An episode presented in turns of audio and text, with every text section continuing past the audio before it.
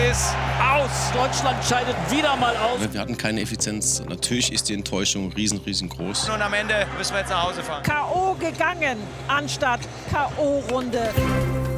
News Junkies. Verstehen, was uns bewegt. Ein Podcast von RBB24 Inforadio. Die News Junkies am Freitag, den 2. Dezember. Hier sind für euch Martin Spiller und Ann-Christine Schenten. Hi. Tja, Deutschland hat gewonnen. 4 zu 2 gestern bei der Fußball-Weltmeisterschaft gegen Costa Rica. Die Freude, die hielt sich bekanntlich trotzdem in Grenzen, denn Deutschland ist eben trotzdem ausgeschieden damit. Mhm. Ausgeschieden aus einem umstrittenen Turnier. Im Vorfeld, ihr kennt die Diskussion, gekaufte Stimmen, Boykottaufrufe, die Diskussion um Menschenrechte. Ja, und dann war plötzlich das Turnier da und gefühlt war man so überhaupt nicht in Stimmung am Anfang. Und als denn die Stimmung einigermaßen da war, da war es auch schon wieder vorbei. Also für Deutschland jedenfalls. Ja, genau, das Turnier, das geht durchaus weiter. Die WM, die ist jetzt ein paar Tage alt, also vielleicht ein ganz guter Zeitpunkt, mal zu analysieren. Wie war es bisher? Wie war auch zum Beispiel die Stimmung während der Spiele im Stadion? Ja, im eigenen Land vor allem, die Begeisterung. Also gut einigen Scheichs reicht auch eine halbe Stunde gucken. Die Katar-Ultras, die waren auch irgendwie merkwürdig. Aber ist die arabische Welt wirklich so desinteressiert, wie oft behauptet, an Fußball? Oder ist der Fußball dort längst angekommen? Genau, also über die Fußballkultur im arabischen Raum sprechen wir heute mit unserem Kollegen vor Ort. Matthias Friebe ist das, der arbeitet für den Deutschlandfunk, vor allem für den Deutschlandfunk-Podcast Players. Das ist ein Sportpodcast und jeden Tag erscheint da eine neue Folge, gerade zur WM in Katar. Zeigt immer wieder auch Perspektiven aus dem Land, von den Leuten. Wir sind gespannt. Deutschland. Deutschland ist raus. Das ist ein Debakel. Es ist ein Desaster und wird viele, viele Analysen benötigen. Tja, Ann-Christine, wie geht's dir heute? Hat dich das mitgenommen? Also, mir geht es gut. Ich möchte das an dieser Stelle betonen. Ich habe gut geschlafen. Mich hat das nicht mitgenommen gestern Abend. Heißt aber auch, du hast die WM geguckt, oder? Oder war das jetzt dein erstes und einziges Spiel dann gestern? Ein paar Spiele habe ich gesehen. Man muss aber auch dazu sagen, wir arbeiten ja hier in einer Redaktion, in der durchaus auch über Fußball berichtet wird. Ich war hier teilweise von acht Bildschirmen umgeben, auf denen die Spiele liefen. Also, ich konnte mich dem nicht entziehen. Aber ich muss auch sagen, ich bin auch ein bisschen zu neugierig. Hm. Also, ich will auch einfach wissen, was da passiert passiert? Bei mir war es ja so, also ich gebe zu, ich wollte lange gar nicht gucken. Dann vielleicht das eine oder andere sorgfältig auskuratierte Spiel. Mhm. Dann war ich eine Woche krank und schon wurden es eine ganze Menge Spiele.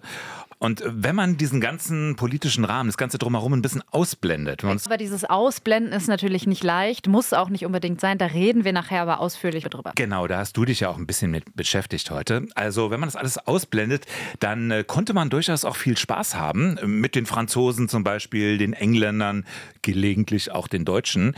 Vielleicht sollte man das Sportliche einfach mal als das sehen, was es ist. Ein Fußballspiel. Und äh, deshalb fangen wir mit dieser Seite der Medaille auch mal an. Matthias Friebe vom Deutschen Deutschlandfunk. Und äh, der ist jetzt in der sogenannten Church City bei Doha. Hallo. Hallo, Grüße zurück. Ja, das Ausscheiden der Deutschen, ist das eigentlich auch ein großes Thema vor Ort? Hier bei der Weltmeisterschaft eigentlich nicht. Das ist sozusagen eine von vielen Mannschaften, die jetzt Stück für Stück aus dem Turnier ausscheiden. Was, was stimmt ist, es gibt hier eine, gerade in den sozialen Medien eine ganze Reihe von hämischen Kommentaren, von Schadenfreude, immer versehen mit diesem Mannschaftsfoto von dem ersten Spiel gegen Japan. Die deutsche Mannschaft die Hände vor die Münder gehalten hat und jetzt so garniert mit solchen Sprüchen wie äh, No Gas, No World Cup, äh, One-Way-Ticket und also ähm, viele Kataris fühlen sich hier von der deutschen Mannschaft ein bisschen bevormundet äh, mit dieser Mundzugeste und äh, quittieren das jetzt. Also schon mehr als nur heimliche Schadenfreude auf jeden Fall. Ja, offene Schadenfreude.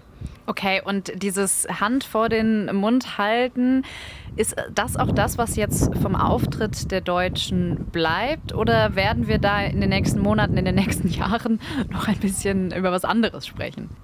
Also hier in Katar ist das mit Sicherheit das Bild, was sich jetzt festgesetzt hat. Da kommen die äh, schlauen Deutschen, die unser Gas wollen sozusagen und die uns auch noch sagen wollen, wie man besser zu leben hat. Und dann führen sie sich hier auf äh, und äh, müssen dafür sozusagen ganz schnell wieder nach Hause fahren. Das haben sie jetzt davon. Äh, so kann man vielleicht mal die Reaktion hier beschreiben. Äh, in Deutschland, glaube ich, ähm, wird das ein Teil der Diskussion werden Mhm. Äh, wie wird man sich verhalten zu politischen Themen? Aber es wird einen großen Einfluss wird haben, wie man sich sportlich aufstellen wird. Allerdings, also jetzt ist ja erstmal Staatskrise angesagt. Also wenn man in die Bildzeitung schaut, Desaster, Debakel, Katastrophe. Ich warte mal noch darauf, dass die Ampelregierung auch daran schuld sein soll. Was war es denn jetzt wirklich aus deiner Sicht sportlich gesehen? War es der Trainer? Waren es die Spieler? Oder war es die FIFA? Also mir ist es ein bisschen zu kurz gegriffen äh, zu sagen, das ist jetzt alles wie vor vier Jahren und das ist der Tiefpunkt vom Tiefpunkt und vom Tiefpunkt. Mhm. Ich kann das nicht sehen, dass das so war wie vor vier Jahren. Ähm, die deutsche Mannschaft hat sicherlich Fehler gemacht. Die deutsche Mannschaft hat Probleme in der Abwehr, im Sturm. Es fehlt immer noch ein richtiger Stürmer. Mit Sicherheit hat auch der Bundestrainer da vielleicht bei der einen oder anderen Aufstellung ein bisschen daneben gegriffen. Mhm. Aber ich glaube, dass es einfach ziemlich viel Pech war, dieses Ausscheiden. Also eine halbe Stunde gegen Japan, die ersten 60 Minuten noch in dem Spiel waren eigentlich überzeugend. Mhm. Eine halbe Stunde, die richtig blöd gelaufen ist, äh, um nicht noch andere Worte zu sagen. Und gegen Spanien war es eine überragende Leistung, das bescheinigen hier alle, alle auch internationalen Experten. Und gegen Costa Rica wurde 4-2 gewonnen. Es ist im Endeffekt wirklich einfach richtig mies gelaufen für die deutsche Mannschaft. Ja, aber trotzdem gegen Spanien war es ein Unentschieden. Und nach dem Spiel, so ging es mir jedenfalls, da war irgendwie von Unentschieden oder so kaum was zu merken. Das klang wie der ganz große Sieg. Dann wurde Füllkrug als Held gefeiert. Ja, und auch gestern vor dem Spiel, also diese Tipps ne, im WM-Studio, im Fernsehen, 3-0, 4-0, dann Schweinsteiger noch mit 5-0. Ist das einfach gesunder Zweckoptimismus, der einfach dazugehört? Oder ist das nicht auch ein bisschen arrogant? Also sie haben gut gespielt, aber effizient war es nicht. Effizient war es nicht, das ist wirklich das größte Problem. Äh, die Effizienz, die fehlt. Ich will mal eine Statistik bringen. Man kann ja tausend so Statistiken finden nach solchen Spielen, aber die finde ich echt beeindruckend. Es gibt so eine Statistik, die erhoben wird, ähm, die nennt sich Expected Goals. Das heißt, äh, da wird im Prinzip ausgerechnet, wie viele Tore nach den Chancen, den Torschüssen, dem Spielverlauf hätte eine Mannschaft verdient. Mhm.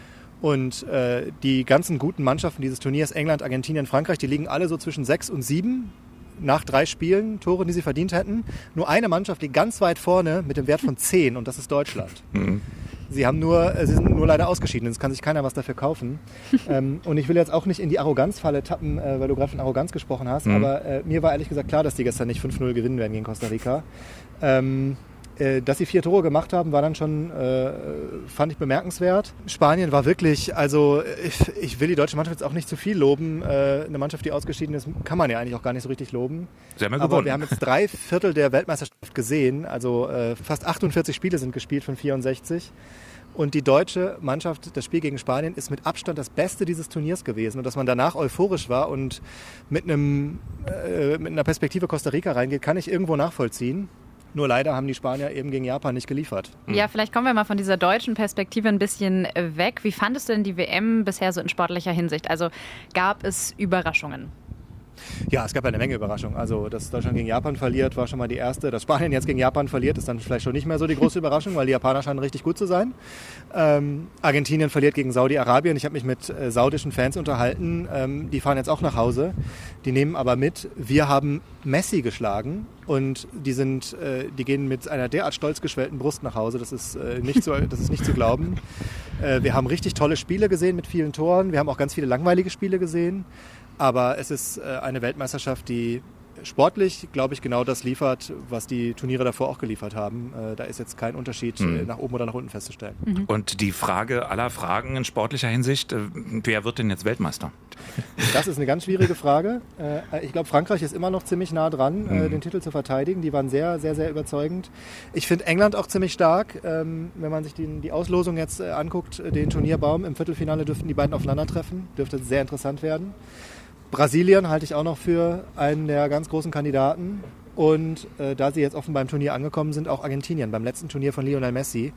Das wäre ja auch, äh, kleine Brücke zum Politischen, noch ein kleiner Tri Triumph für die Gastgeber, mhm. weil Lionel Messi spielt ja genau wie äh, Neymar in Brasilien bei Paris Saint-Germain, dem Verein, äh, der Katar gehört sozusagen. Stimmt. Und es wäre natürlich die Krönung dieses Turniers, wenn ein Spieler, der äh, mit katarischem Geld äh, finanziert wird, dieses Turnier dann am Ende auch gewinnt. Ja, beim katarischen Geld wären wir vielleicht auch schon bei der Politik, also vielleicht ein bisschen weg vom Spielerischen jetzt mal. Du bist ja jetzt schon seit über zwei Wochen in Katar, hast du gesagt, oder seit fast zwei Wochen und hast ja ganz viel mitbekommen. Also ganz viel vom Drumherum, ganz viel mit den Leuten vor Ort gesprochen. Es gab ja sehr viele Diskussionen um die Fans vor Ort. Die Fans, die seien gekauft. Wie ist denn so dein Eindruck? Also wie hast du die Fanszene vor Ort erlebt? sehr gespalten. Es gab einige Länder, die hier mit richtig Massen aufgelaufen sind, wo auch richtig Stimmung im Stadion war. Also allen voran alle Länder der arabischen Welt oder der muslimischen Welt, ich will mal sagen. Saudi-Arabien, das waren, ich war beim Spiel Saudi-Arabien gegen Mexiko, da waren 50.000 äh, saudische Fans im Stadion. Mhm.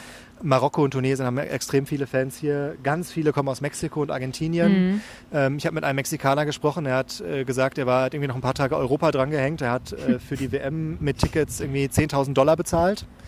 Und dann gibt es sozusagen das andere Bild, die gekauften Fans. Das ist hier tatsächlich auch ein bisschen aufgefallen. Ähm, das war der Versuch, glaube ich, von katarischer Seite, da noch ein bisschen Stimmung reinzubringen. Es ist in meinen Augen ein bisschen in die Hose gegangen und an einer Stelle sogar, ähm, ich würde sagen, beschämend gewesen.